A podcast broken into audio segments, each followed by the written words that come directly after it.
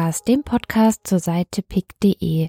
Mein Name ist Katrin Rönecke und heute geht es um ein Thema, über das wir schon eine Weile nicht mehr gesprochen haben, nämlich das Thema Flucht und Vertreibung. Im Vergleich zum Sommer 2015 ist es in den Medien etwas ruhiger geworden zu diesem Thema, aber es ist natürlich nicht weniger dringend und drängend. Und um es einfach mal wieder auf den Tisch zu holen, habe ich mir Alexandra Reukow eingeladen. Sie pickt im Kanal Flucht und Vertreibung und mit ihr spreche ich heute darüber, ja, wie nach dem großen Hype sowas wie Integration vielleicht gelingen könnte. Bevor wir aber direkt in das Gespräch einsteigen, stellt euch die Barbara kurz vor, wer Alexandra eigentlich ist. Alexandra Reukow ist als Journalistin vor allem im Nahen und Europäischen Osten unterwegs. Sie schreibt über das Fremdsein und über das Heimkehren, über Flucht, über den Konflikt zwischen Israel und Palästina und über das Neuanfangen. Auf PICT findet man sie im Kanal Flucht und Vertreibung, wo sie vor allem Texte zu den Auswirkungen der Flucht auf Geflüchtete und Fragen zu gelungener Integration und Rassismus in westlichen Gesellschaften aussucht. Sie selbst kam im Alter von vier Jahren als sogenannter Kontingentflüchtling von St. Petersburg in Russland mit ihrer Familie nach Deutschland. Alexandra Reukow kann also auf einen Fundus eigener Erfahrungen zurückgreifen, wenn sie über aktuelle Herausforderungen schreibt und spricht. Hallo Alexandra. Hallo Katrin. Zuerst würde mich mal interessieren, wer du eigentlich bist und wie du dazu kommst, dich zu diesem Thema so gut auszukennen. Ähm, wer bist du? Keine einfach zu beantwortende Frage. Ähm, Wo kommst du her? Auch keine einfach zu beantwortende Frage. Ich weiß nie so richtig, was ich äh, darauf sagen soll. Je nachdem, in welchem Land ich gerade bin, fällt die Antwort immer so ein bisschen anders aus. Deswegen muss ich immer so ein bisschen ausholen. Ich bin in Russland geboren, in St. Petersburg bin mit knapp vier Jahren äh, mit meinen Eltern nach Deutschland ausgewandert, damals als sogenannter Kontingentflüchtling. Habe dann die ersten 17 Jahre in Deutschland äh, in Schwaben verbracht, ähm, wohne inzwischen in Berlin und bin Journalistin. Genau, das bin ich. Was sind Kontingentflüchtlinge? Hm. Also Kontingentflüchtlinge ist erstmal so ein sehr allgemeiner Begriff für ähm, Flüchtlinge, die nicht mit dem Boot nach Deutschland gekommen sind oder mit dem Schiff und dann Asylantrag gestellt haben an Ort und Stelle, sondern die über ein sogenanntes Kontingent geholt wurden. Das heißt, da hat irgendwann die Bundesrepublik beschlossen, man nimmt eine bestimmte Anzahl von Menschen auf aus einem bestimmten Krisengebiet oder weil sie besonders ethnisch verfolgt werden zum Beispiel. Und dann gibt es irgendwie äh, eine Anzahl von Menschen, die man sich bereit erklärt, nach Deutschland zu holen. Und die kriegen quasi vorher schon zugesichert, dass sie ähm, ein Aufenthaltsrecht bekommen, genau, und dürfen dann ohne dieses ganze äh, Brimborium, Flucht, ähm, diese ganze beschwerliche Reise nach Deutschland kommen. Und ich war quasi eine davon. Wir sind nach Deutschland gekommen mit dem Wissen, da wartet quasi neues Leben auf uns. Also mhm. so ein bisschen Fluchtleid. Es ist quasi klar, man kriegt zumindest für ein paar Jahre ein Aufenthaltsrecht. Und in unserem Fall war es, ich hoffe, ich sage da jetzt nichts Falsches, auch glaube ich klar, dass es, ähm, wenn alles gut geht und ähm, sich keiner von uns in Deutschland extrem schlecht benimmt, äh, das auch in eine Staatsbürgerschaft münden kann. Wir waren da so ein bisschen ein Sonderfall. Es gibt zum Beispiel jetzt heute auch syrische Kontingente, die sind, soweit ich weiß, nur für ein paar Jahre ausgelegt, also anders als bei uns. Wo wir auch schon mitten im Thema sind. Also wir haben ja so diese, ähm, dieses Thema Flucht und Migration. Hast du durch deine eigene Geschichte so ein bisschen das Gefühl, dass dich was mit den Menschen verbindet, die jetzt gerade hier ankommen? Ist es deswegen vielleicht ein Thema für dich? Also, ich glaube, dass es mich mehr beschäftigt als jemand, der gar nichts mit Flucht in seiner Biografie hat. Ich tue mir, obwohl ich quasi offiziell den Status Flüchtling hatte, so ein bisschen schwer mit dem Wort Flucht, weil ich eben nicht, nicht direkt, gef also schon mhm. geflohen. Ähm, es gab schon auch einen Grund, dass wir ausgewandert sind, aber bei dem Wort Flüchtling denkt man sofort an äh, Schlauchboot und Mittelmeer und das hatte ich alles nicht. Es beschäftigt mich, weil ich mich in den letzten Jahren oft gefragt habe, wie meine Familie es geschafft hat, in Deutschland so gut anzukommen und warum andere das nicht schaffen. Ähm, ich habe mich viel beschäftigt mit den Stellschrauben, an denen man da so drehen kann. Das treibt mich tatsächlich um, auch permanent. Ob mich was mit den Menschen ähm, verbindet, die jetzt in den letzten Jahren nach Deutschland gekommen sind, mit Sicherheit, oder meine Eltern waren in genau der gleichen Lage, in der jetzt ein Flüchtling ist, der im September 2015 nach Deutschland gekommen sind. Also wir kamen hier auch an, konnten die Sprache nicht. Ähm, meine Eltern hatten quasi keine Ausbildung, die in Deutschland nützlich war. Genau, es gab, wir hatten keine Wohnung, überhaupt keine Ahnung, wie die Zukunft so aussehen würde. Also das verbindet uns, obwohl wir, und das muss man schon auch sagen, einen sehr anderen Hintergrund haben als die mhm. allermeisten Flüchtlinge heute. Okay, also das heißt, du siehst dich schon als was anderes, aber äh, dich interessieren eben die Mechanismen von Integration letztendlich. Also die Frage ist ja immer so eine sehr schwierige Frage, finde ja. ich, in der Politik. Alle reden von Integration, aber wie man es richtig gestalten kann, ja. Da gibt es ja unterschiedliche Vorstellungen schon ja. von. Was ist deine Vorstellung von Integration?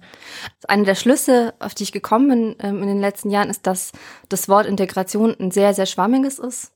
Was mich so ein bisschen ärgert, slash wundert, slash ähm, ja, umtreibt, ist ähm, die Frage, was Integration eigentlich bedeutet. Und da gibt es einfach also da gibt's nicht so richtig verbindliche Kriterien in Deutschland. Also ich habe oft das Gefühl, Leute gucken mich an und ich bin so das Paradebeispiel für Integration. Und eigentlich wünscht man sich, äh, alle würden so werden wie ich.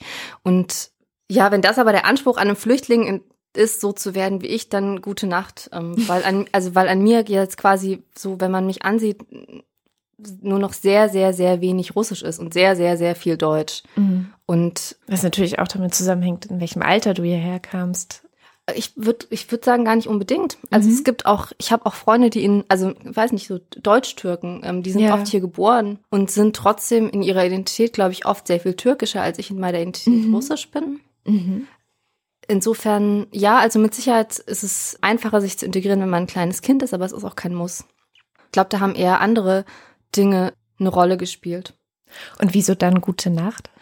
Weil also ich habe oft das Gefühl, dass wenn ich mit jemand über Flüchtlinge rede und ich eben so ein Kompliment äh, hinterhergeschoben bekomme, so du hast es ja geschafft und wäre toll, wenn alle so wären wie du, dann schwingt da eben dieser Anspruch mit, naja, am liebsten hätten wir, dass jeder Flüchtling so wird, dass jeder Flüchtling fließend Deutsch spricht und irgendwann sich in einem akademischen Kreis bewegt und irgendwie ein Einser-Abi macht und ja, im besten Fall sich so völlig auflöst in der deutschen Gesellschaft.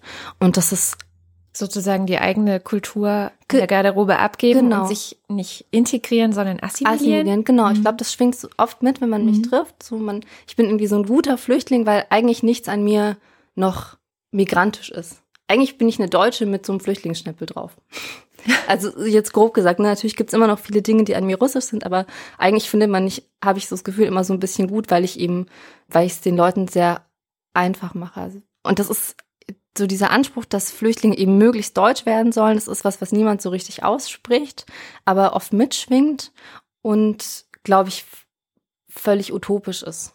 Zum einen und zum anderen unheimlich schwer. Also ich bin ja nicht so geworden, weil, also es, so zu werden, ein Einser-Abi zu machen und fließend Deutsch zu sprechen und irgendwie sich an akademischen Kreisen zu bewegen, hat unglaubliche Anstrengungen erfordert. Und ich glaube, das kann und darf man nicht von jedem verlangen. Das heißt, es ist die Vorstellung, wir haben jetzt gerade darüber gesprochen, welche Vorstellung du eigentlich nicht von Integration hast. Ja. Was, was wäre denn deine eigene Idee dann? Ja, wie gut sich jemand integrieren sollte. Oder, ja, oder geht es dann eher in Richtung sowas wie Inklusion, was ja ein anderes Wort ist? Ich tue mir echt schwer mit der Antwort auf diese Frage, ehrlich gesagt. Ich habe viel darüber nachgedacht auch. Ich habe letztes Jahr für eine Recherche Menschen getroffen, die mit uns mit meiner Familie und mir damals im Asylbewerberheim gelebt haben und die haben alle sich unterschiedlich stark integriert. Einige eben so gut wie ich, so dass man ihnen quasi ihre, ihren Migrationshintergrund noch nicht mehr, mehr ansehen würde. Andere eben so, dass sie bis heute kein Wort Deutsch sprechen. Und ich habe mich auch gefragt, was wäre da so das Optimum? Also Deutsch sprechen vielleicht? Aber andererseits, also ja, es ist sehr einfach zu sagen, natürlich sollten diese Leute unbedingt Deutsch sprechen, aber das war eben, das war eine kurdische Familie. Die sind nach Deutschland gekommen und haben bis heute eben kaum Kontakt mit der deutschen Gesellschaft, sprechen untereinander nur ähm, Kurdisch. Und die Wahrheit ist aber, sie brauchen es auch gar nicht. Also sie brauchen das Deutsche halt nicht. So der einzige Kontakt, den sie mit Deutschen haben, ist irgendwie mit den Mitarbeitern vom Sozialamt. Und sie liegen jetzt dem deutschen Staat nicht vollständig auf der Tasche, wenn man so will, sondern irgendwie er putzt und ähm, sie näht, glaube ich, oder so, weiß ich gar nicht. Aber es ist so ein bisschen die Frage, naja, wenn sie das Deutsche halt nicht brauchen und wenn es auch niemand von ihnen verlangt, warum sollen sie es dann lernen? Das ist eine interessante Frage, die stellt man sich ja schon gar nicht eigentlich. Diese Frage ist ja eine, die als beantwortet gilt. Natürlich müssen alle Deutsch lernen, die hierher kommen. Aber es ist interessant, dass du diese Frage überhaupt nochmal neu stellst. Aber warum? Ja, also ich, ja. habe mich ganz praktisch gefragt, die kommen, also ich habe so ein bisschen versucht, ihr Leben nachzuverfolgen und die kommen, sie kommen nach Deutschland, sie leben im Asylbewerberheim, sie haben dort kurdische Freunde, das Sozialamt stellt ihnen eine Wohnung und kauft ihnen Möbel und sie kriegen einen Deutschkurs, den sie aber abbrechen, weil sie natürlich auch Analphabeten sind und noch nie irgendwie in der Schule gewesen sind. Und es hat aber alles überhaupt keine Konsequenzen. Also niemand zwingt, es zwingt sie Deutsch zu lernen. Es gibt kein Gesetz, das ihnen vorschreibt, dass sie Deutsch können müssen. Und wenn es das alles nicht gibt, warum sollten sie es dann können? Es gab einfach keinen Punkt, an dem jemand gesagt hätte, ihr müsst das jetzt. Das ist so ein bisschen der Tenor, der überall mitschwingt, aber praktisch müssen sie es halt vielleicht doch nicht. Ich finde natürlich schon, dass man Deutsch können sollte, aber die Familie fand es eben nicht notwendig. Und man muss aber dazu auch sagen, dass die Kinder diese, dieses Paares äh, in Deutschland geboren sind und die natürlich inzwischen super gut Deutsch sprechen. Mhm. Also in zweiter Generation holt man das alles dann schon im besten Fall wieder auf. In deinem PIK-Kanal beschäftigst du dich ja auch sehr stark mit diesen, diesen Herausforderungen, die Menschen, die jetzt im, nicht nur in Deutschland, sondern im, im Westen letztendlich ankommen, an die Gesellschaften stellen. Darüber haben wir gerade schon so ein bisschen gesprochen. Eine Gefahr eher als Herausforderung ist ja die Fremdenfeindlichkeit, die momentan sehr, sehr krass zu spüren ist. Also nicht nur in Deutschland, sondern auch in den USA, auch in Frankreich, auch in Ungarn, you name it. Ist das was, was du auch aus der eigenen Geschichte kennst? Also, ich muss sagen, ich habe es da tatsächlich besser als andere, einfach weil ich nicht zu erkennen bin als Migrantin. Ich hatte es in der Hinsicht sehr viel leichter, weil irgendwie eine weiße, rothaarige Frau bin. Ich könnte jetzt auch einfach eine Deutsche sein. Also alles, was ich an Fremdenfeindlichkeit erlebt habe, ist eher so anekdotisch, dass sich die Nachbarn beschweren, dass wir keine Weihnachtsdeko aufhängen, solche Sachen. Ernsthaft? Ja, in, äh, auf einem schwäbischen Dorf kann das durchaus passieren. Wir haben dann irgendwie einen Strohstein aufgehängt. Okay. Genau, aber mir ist es jetzt nie passiert, dass mich, weiß ich nicht, auf der Straße jemand angespuckt oder schief angeguckt hätte oder mir jemand eine Wohnung verweigert hätte, wie es jetzt muslimischen ähm, Migranten passiert. Insofern bin ich da, ja, also habe ich da, ich habe da keinen Grund, mich zu beschweren. Es macht es natürlich schwieriger im Moment, weil es so ein Kreislauf ist. Ne? Einerseits haben die Flüchtlinge, die hier ankommen, das Gefühl, die deutsche Gesellschaft will sie nicht und ich würde behaupten, zum Teil stimmt das auch. Andererseits entsteht dadurch bei ihnen aber auch das Gefühl, naja, wenn die uns nicht wollen, warum sollen wir uns dann anstrengen? Aber nochmal zurück zu den Flüchtlingen in Deutschland. Es gab ja zuerst dieses Mantra oder diese, mm, diesen Deckel der Willkommenskultur, der über allem lag. Und bei dir klingt gerade so ein bisschen an, dass das gar nicht so richtig der Fall sei. Ja, also ich glaube, ich will es jetzt auch nicht super kleinreden. Ich habe viele Freunde, die sich engagieren und kenne viele Menschen, die echt großartige Arbeit leisten und sich da viel Mühe geben und irgendwie ihre Freizeit in die Integration von Flüchtlingen stecken und Deutschkurse geben, irgendwie sich mit ähm, Flüchtlingen treffen, versuchen die irgendwie mitzunehmen, aufzunehmen. Und ich finde das alles großartig. Gleichzeitig äh, frage ich mich oft so ein bisschen, ah, wie nachhaltig das ist. Und auch so ein bisschen, wie, ich will nicht sagen, wie ehrlich es gemeint ist, das ist, glaube ich, falsch. Ich will da den Leuten auch kein Unrecht tun, aber ähm, wenn ich mich so umsehe in meinem Freundeskreis, so der sehr deutsch ist und viele Akademiker beinhaltet, bin ich da fast die einzige Migrantin. Und es ist ja nicht so, dass wir nicht vorher schon Migranten in Deutschland gehabt hätten. Es gibt irgendwie drei Millionen Deutsch-Türken. Und wenn man es nicht geschafft hat, die in seinen Alltag zu integrieren, wie will man es dann schaffen, dauerhaft Menschen zu integrieren, die noch fremder sind als jetzt ein Deutschstück. Also ich finde so ein bisschen eine echte Form von Integration wäre es, sich Freunde zu suchen, die irgendwie anders sind als man selbst. Das, ich finde so, das wäre das Optimum. Das wäre so der perfekte Weg, die perfekte Mischung. Und das ist die letzten 60 Jahre nicht passiert. Also diese Segregation gibt's jetzt einfach schon viele, viele Jahrzehnte.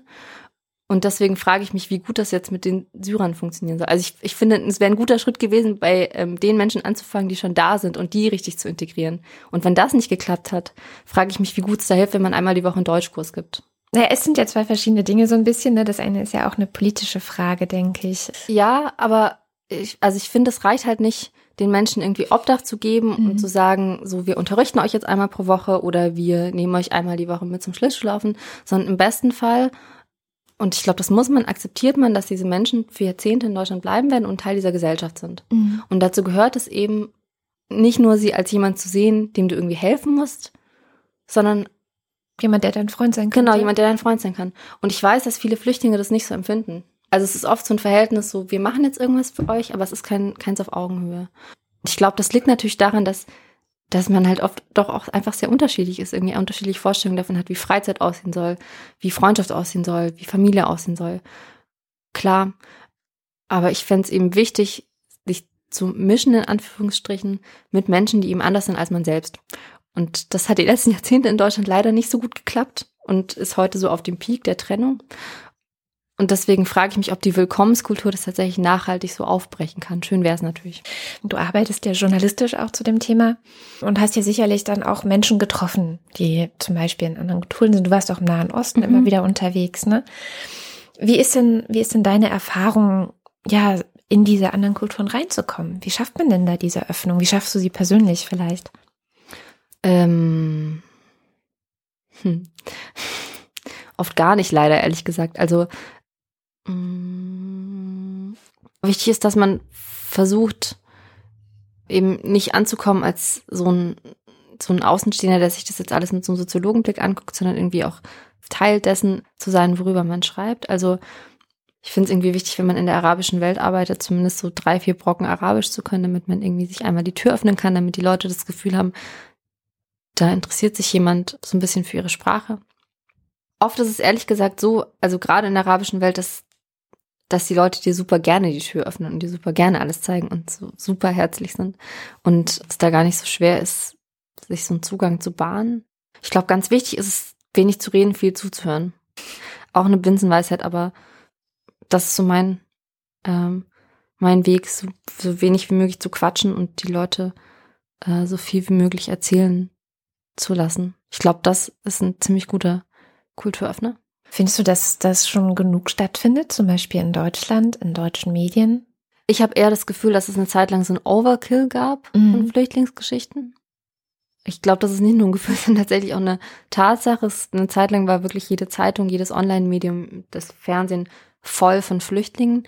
Und ich glaube, das hat bei vielen Lesern oder Zuschauern oder Zuhörern eher so das Gefühl produziert von, oh Gott, das sind so viele und die kommen jetzt alle auf einmal und die sind überall und so ein bisschen einen, so ein Gefühl des Kontrollverlusts und so, so ein, die überrennen uns jetzt. Ich glaube, es hatte tatsächlich auch damit zu tun, dass es medial so omnipräsent war. Insofern, ich finde, die Medien haben da ihre Sache mehr, mehr als gut gemacht. Was, glaube ich, wichtiger wäre, wäre sich einfach zu treffen und zuzuhören. Mhm. Also ich habe zum Beispiel in Baden-Württemberg von schon ein Jahr her tatsächlich. Da habe ich mal zusammen mit einem Pfarrer, der sich für Flüchtlinge engagiert und ähm, Syrern irgendwie gekocht und geredet über unsere unterschiedlichen Kulturen. Und ich hatte das Gefühl, das hat mehr gebracht für beide Seiten, als wenn jemand einen klugen Artikel schreibt. Und es ist natürlich aber nicht so ganz einfach, weil die Menschen, die am meisten überzeugt werden müssen von beiden Seiten, eher die sind, die sich freiwillig nicht zu solchen Veranstaltungen melden. So diese zwei Stunden Kochen waren irgendwie wertvoller als irgendein schlauer Text, den ich schreibe. Ich würde sagen, das eine schließt ja das andere nicht aus, oder?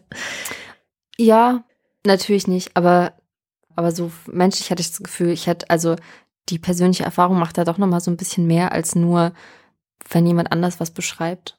Mhm. Weil es oft auch so, journalistische Artikel haben manchmal so einen moralisch belehrenden Tenor, jetzt auch nicht alle und nicht jeder, aber ähm, einige.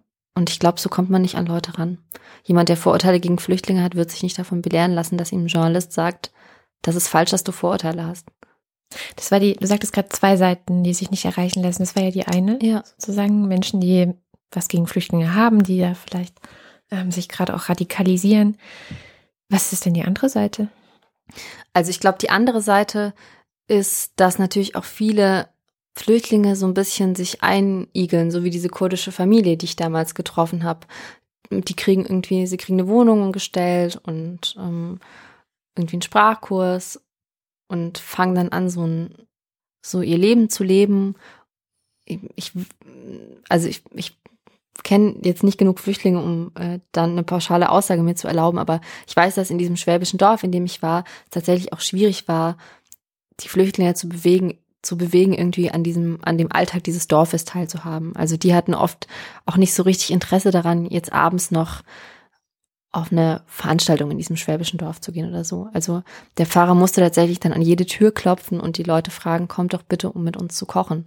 Ich kann natürlich auch verstehen, dass jemand, der gerade aus Syrien geflohen ist, irgendwie andere Sorgen hat, als ähm, die Schwaben kennenzulernen. Aber irgendwie wäre es schon auch wichtig, den Menschen zu vermitteln, dass Integration oder ja ein gutes Miteinander irgendwie eine zweispurige Straße ist und dass man sich da am besten in der Mitte trifft. Also ähm, natürlich hat auch jemand, der irgendwie aus einem kleinen syrischen Dorf kommt und sehr konservativ aufgewachsen ist, Vorbehalte gegen so ein westliches Leben. Das mhm. darf man, glaube ich, auch nicht komplett wegreden. Mhm. Und da wäre es auch wichtig, dass man so ein bisschen versucht, aufeinander zuzugehen. Also, dass beide Seiten, finde ich, tatsächlich auch Verständnis füreinander entwickeln.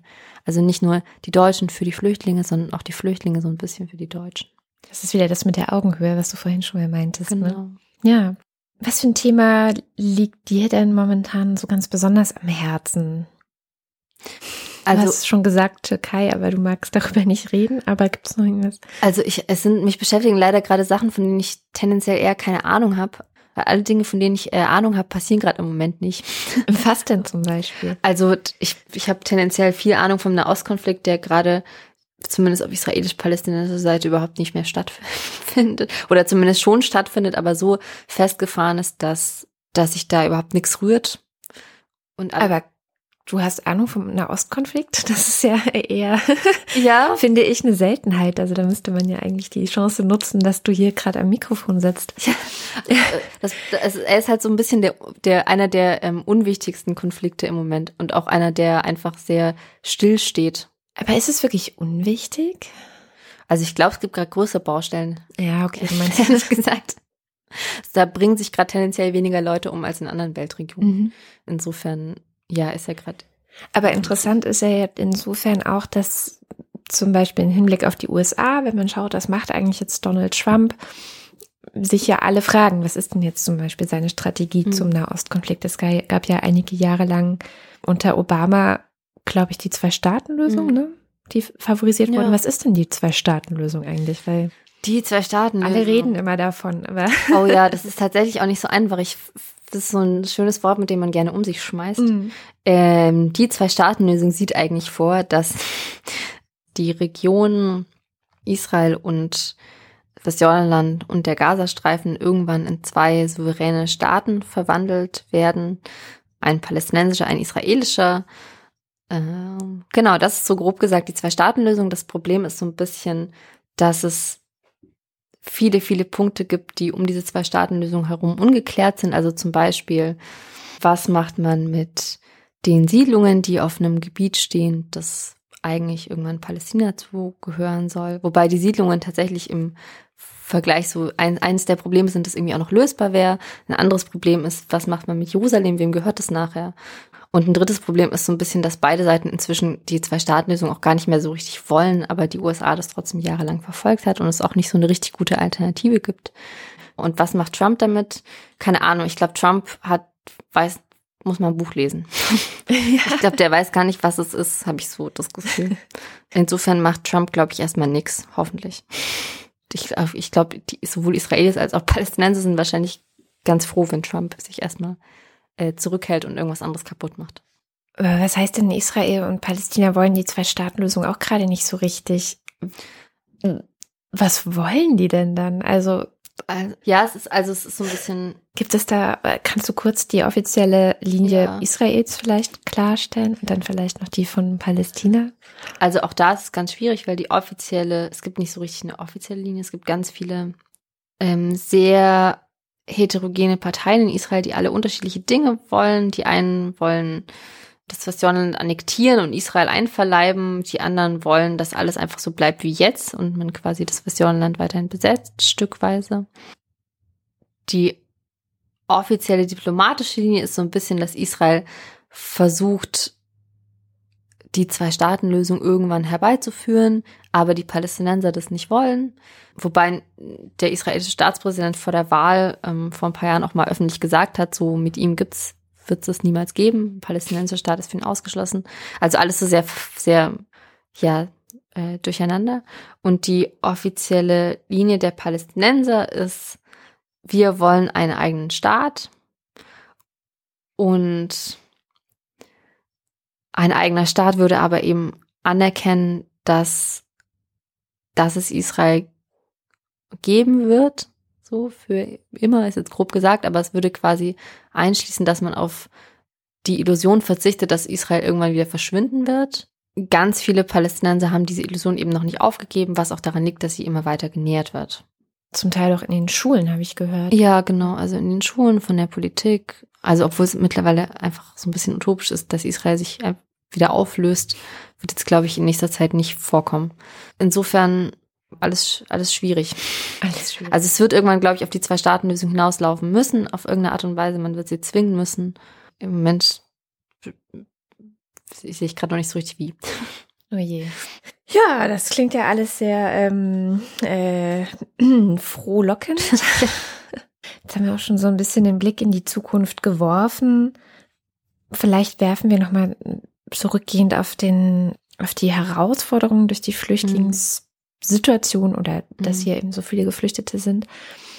Hast du so eine Idee, wohin es gehen könnte? Also siehst du irgendwo Ansätze, wo du denkst, keine Ahnung, die machen das gut, irgendein Land, die das gut mhm. machen oder irgendeine mhm. politische Initiative, die mhm. gute Ideen hat oder so, wo du sagst, mhm, da also weiterdenken? Ja, also ich habe mehrere Jahre in Israel gelebt und da auch als Korrespondentin gearbeitet und es ist jetzt kein perfektes Beispiel, weil es, weil die Lage dort natürlich irgendwie sehr, sehr anders war. Aber Israel ist halt auch ein Migrationsland, also der aller, aller größte Teil, wenn nicht sogar alle, sind irgendwie als Migranten gekommen. Und ich finde, die haben das ganz gut gemacht. Also auch da gibt es natürlich viele Probleme, aber die haben so ein, so ein sehr rigoroses Integrationsprogramm. Jeder kriegt einen Kurs, jeder kriegt eine Wohnung, jeder wird gezwungen, schnell die Sprache zu lernen, mimimi, also alles so sehr zack, zack, zack. Und die haben es geschafft, tatsächlich so einen ganz guten Schmelztiegel irgendwie zu schaffen, was aber auch daran lag, dass die Menschen eben alle mit dem Konsens gekommen sind, wir sind Juden und wir gehören dahin. Mhm. Und dementsprechend auch die Neuankömmlinge anders akzeptiert wurden als jetzt in Deutschland. Was Deutschland eigentlich tut mir schwer mit so einem Urteil für die Zukunft, ehrlich gesagt.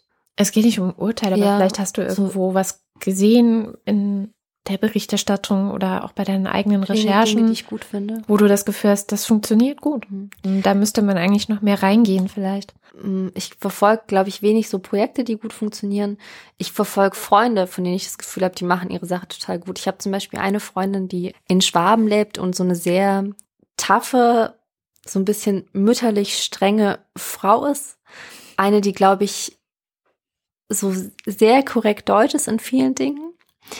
Und die engagiert sich für Flüchtlinge und macht es ziemlich gut. Zum einen, weil sie irgendwie warmherzig ist und jeden zu sich nach Hause einlädt und irgendwie mit den Jungs Fußball spielen geht und so, ja, also alle so umarmt sofort und andererseits ist sie aber auch sehr streng und sagt den Jungs, dass sie aufhören sollen, ihre Schwestern zu unterdrücken und so. Also so, auch so sehr tough, so ein bisschen Zuckerbrot und Peitsche. So ein bisschen Mary Poppins. So ein bisschen, ja.